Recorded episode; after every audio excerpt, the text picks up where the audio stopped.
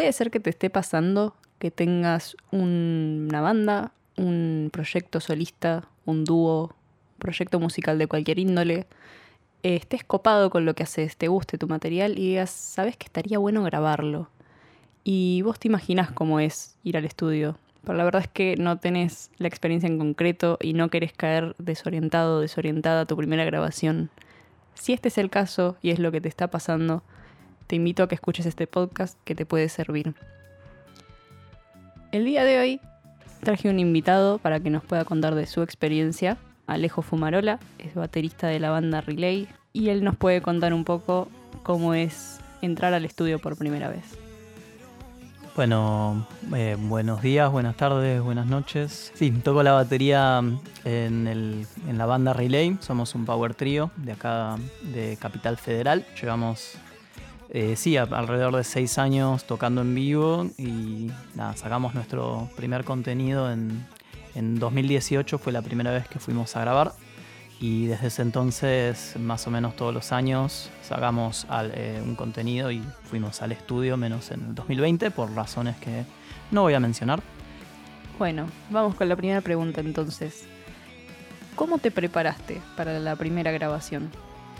Bueno, la primera vez que grabamos tuvimos la suerte de, grabar en, el home studio de, una persona conocida nuestra, por ende el caos no, no fue tan grande, o sea, no tuvimos que pagar demasiado para equivocarnos, cosa que es eh, muy importante. Em, sí, no, la preparación fue bastante... No sabíamos nada, ¿viste? Entonces era como, qué sé yo, qué llevo, qué no llevo. Que llevar toda la batería. Era un home studio, o sea, imagínate meter una batería en, una sala de 2 metros por, por 4, o sea, no, entra con todos los micrófonos, que bueno, son muchos. La batería se usan como 9, 10 micrófonos, aprox, capaz más, capaz menos. Así que nada, era todo eso en, una sala muy chica y además no, tenía, no teníamos una alfombra. Nada, agarramos una sábana, viste, desde la cama y pusimos todo arriba de eso y no fue una buena idea porque todo se empezaba a mover, viste, los micrófonos.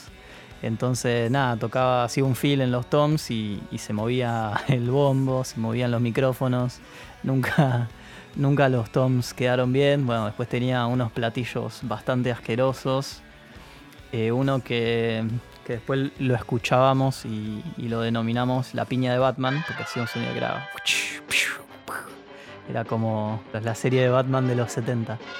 Así que sí, eh, fue los temas los teníamos maqueteados medio así nomás. Em, fueron practicados bastante básicamente. Era como la, hace poco empezaba a tocar realmente con metrónomo, así que fue también una experiencia interesante por ese lado. Y bueno, y el día de la grabación no había dormido nada, estaba muy nervioso. Mientras los chicos estaban armando todo, yo me metí en un auto ahí de los chicos y me puse a dormir un ratito.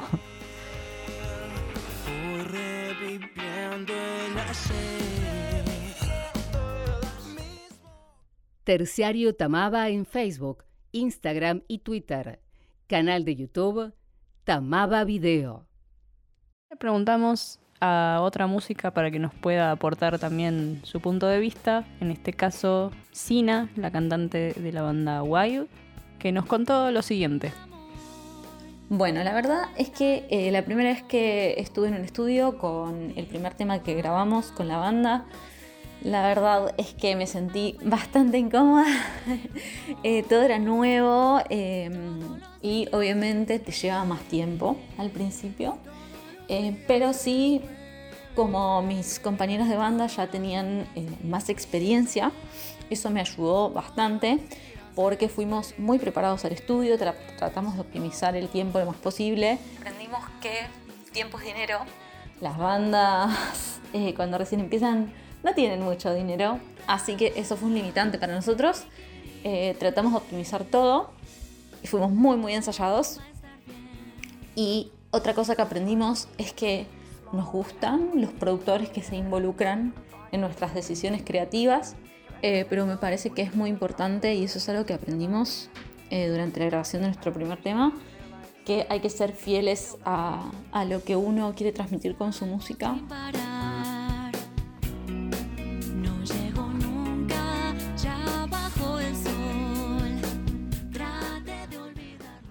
Bueno, si algo podemos poner en común es que los nervios siempre van a estar presentes en la primera grabación, ya sea en forma de insomnio o en forma de incomodidad, de no saber qué hacer con vos mismo, tu cuerpo y toda esa emoción.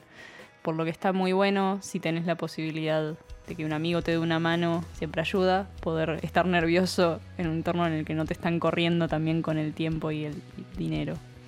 No, claro, sí. Eh, y como dice Sina, las bandas nunca tienen dinero, la verdad. Somos. Pero es verdad lo que dice que si tus compañeros tienen más onda, eh, con más, más cancha con, con lo que es la grabación, buenísimo. Eso ayuda un montón, pero no quita que, sí, eso, los nervios van a estar siempre. Uno no nace sabiendo, obviamente, y, y nada, eso. Y también algo que dijo que está bueno es lo de trabajar con productor tempranamente en el proyecto. Está bueno, está, siempre está bueno trabajar con un productor, tener una visión ajena a, a- a los integrantes de la banda. Siempre ayuda un montón porque nada, se da cuenta de cosas que capaz eh, ustedes no se dan cuenta. Y bueno, si es una persona que sabe, eh, obviamente muchísimo mejor porque les va a dar eh, un feedback buenísimo. Bueno, y esto que me decís me lleva un poco a empezar con la segunda pregunta, que es justamente como esto que me decís del productor, eh, ¿qué cosas aprendiste de tu primera grabación que implementás en el presente y, o implementarías para futuras grabaciones?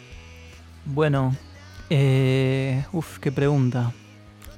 Sí, eh, no, lo que aprendimos de esa primera grabación fue a estar ese día, viste, sagrado. Tenés que llegar lo más preparado posible. Las maquetas tienen que estar eh, mínimamente, si no tenés un proceso de producción de lo que es el sonido, eh, la estructura del tema tiene que estar. O sea, y te lo tenés que saber, sí o sí. Eso no, no es negociable porque si tenés- te empezás a ver, no, porque en esta parte se le sube los BPMs y después baja, o bueno, al final habíamos hecho esta parte, pero después no. No, eso ya tiene que estar resuelto en el momento que, que pones play eh, para grabar. Después, eh, por otro lado, algo que tenés- tienen que decidir es cómo optimizar el tiempo de- del estudio. Si van a grabar todos juntos o todos, todes juntes o por separado. Es eh, importante también saberlo porque depende de muchas cosas. No depende de la situación y el contexto, una es mejor que la otra. Si lo que tienen que grabar es eh, batería, bajo, guitarra o dos guitarras y voz y no tienen mucho más que eso, capaz lo mejor es grabar todos juntos para mm, optimizar el, tiempo de estudio y, y ya sacárselo de encima. Porque si graban todo por separado, lleva tiempo armar todo y lo, y lo que termina pasando es que vas a necesitar, van a necesitar más tiempo de estudio. Ponele que si, si vos grabás un tema, setear toda la batería y grabar esa batería de un tema te va a llevar unas 3-4 horas en promedio, ¿no? Así que nada, después eh, no vas a poder grabar todo de más de dos temas, capaz dos temas. Entonces es importante saberlo eso también y tenerlo en cuenta, que capaz dejar dedicarle una sesión de grabación solo a baterías y después otra a grabación de guitarras, bajo y o voz.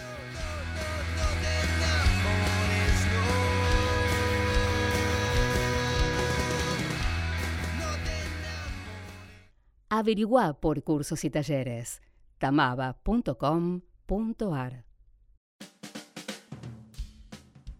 Después otra cosa que aprendí, bueno, un poco lo que contaba también es eh, la importancia de, tener un drum doctor o de tener el, equipamiento, el instrumento y los micrófonos adecuados para grabar. Es muy importante el buen sonido de la batería, de todo en general, ¿no? Pero de la batería sobre todo.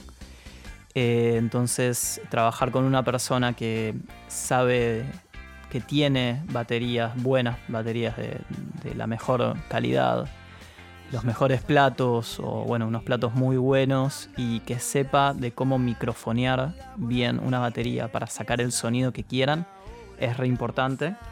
También juega ahí sí, el productor un poco también en lo que es el sonido, pero eh, eh, nada, eso, es importante tenerlo en cuenta y es algo que aprendimos también de, de esa primera grabación. Una vez más, pedimos también el punto de vista de Sina y le preguntamos qué aprendiste de tu primera grabación y cómo te preparas hoy en día o cómo te prepararías a futuro para las próximas grabaciones. Lo que hicimos fue involucrar a un productor que trabajara con nosotros desde cero, desde, desde la base de los temas, eh, desde el vamos, efectos, cositas, pequeños eh, retoques que, que la verdad es que le dieron un upgrade muy grande a nuestra música y por lo cual estamos también eh, muy contentos de poder eh, hacer esa colaboración. Así que lo que aprendimos, y ya la segunda vez que, que fuimos al estudio, em, fue otro mundo totalmente diferente, ya teníamos las cosas mucho más claras, eh, íbamos convencidos de lo que teníamos que hacer eh, y también eh, fue nada, con una pandemia de por medio, cuando volvimos a, iniciar el proceso de grabación, ya teníamos muchas cosas para trabajar en casa. Entonces, lo único que grabamos en estudio fueron las baterías y bueno, después producción y máster separado, pero pudimos hacer muchas cosas nosotros. Y por ejemplo, grabar las voces en tu casa tiene otro condimento totalmente diferente en el cual uno puede ser libre, se puede expresar, puede trabajar tranquilo, puedes intentar 800 veces y trabajar con el productor en ese, en ese momento, después de haber grabado 800 tomas y ver paso por paso qué cosita te gusta, qué te gustaría eh, mejorar, cómo mejorarías la intención, si tenés que grabar 100 teclados diferentes, pero obviamente ahí no te corre, no te corre nadie. Eso me parece magnífico.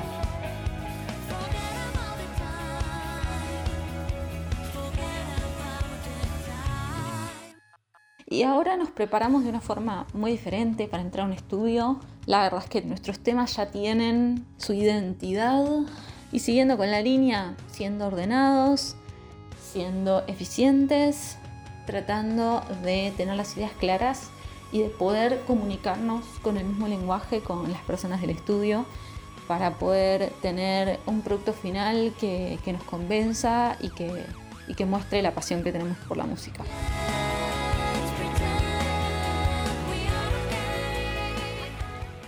Bueno, veo que hay algunos puntos en común claramente entre lo que me cuenta Sina y lo que me contás vos, Ale.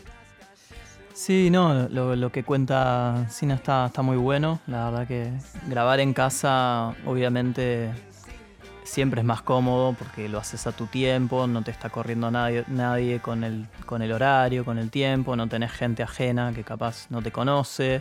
Pero es verdad también que ahí necesitas eh, los medios para grabarte. Eh, necesitas un buen micrófono de voces, necesitas, depende de cómo quieras grabar la guitarra, pero necesitarías un, un buen ampli de guitarra, si es que de nuevo no lo mandan por línea. Lo mismo con el bajo, pero sin, sin embargo yo creo que la batería es importante gra- grabarlo en un estudio porque no suena igual, realmente... Obviamente tiene esa- esas contras, viste, que, que estás corriendo contra el tiempo, que pensás que no llegás, que tenés que ir re preparado. Pero nada, eso, me parece que es algo que tenés que, tramitar para que salga bien todo. Y no, y también habla sobre lo del productor desde el get-go del, del proyecto y eso está, está muy bueno también porque ya tenés desde el inicio una visión del tema, un poco de lo que hablábamos, ¿viste? Entonces, nada, sí, está buenísimo eso que, que cuenta Sina. Bueno, entonces podemos concluir algunas cosas. Todo lo que tengas la posibilidad de grabar en tu casa, vale la pena grabarlo en tu casa, no solo por una cuestión monetaria, sino por una cuestión de comodidad, justamente que los nervios no te jueguen en contra, eh, no te tiemble la voz o el pulso al momento de grabar y puedas hacerlo de la manera más eficiente posible. Por otro lado, tener un par de oídos ajenos a tu banda que te puedan dar una opinión sincera de lo que estás haciendo para que le saques el mayor fruto posible. Como un checklist de cosas que tenés que tener para cuando pisas un estudio, tiene que estar todo bien maqueteado, tiene que saberse cómo se va a usar ese tiempo, tenés que venir con el equipamiento eh, adecuado, si no lo tenés vos, que sea un drum doctor, todo lo que puedas aprovechar de hacer en tu casa o hacer en, un lugar que no sea el- las horas de grabación, totalmente hacelo y aprovecha las horas de grabación para grabar lo que no podés grabar en otro lado. Tamaba, más de 25 años profesionalizando el estudio de la música.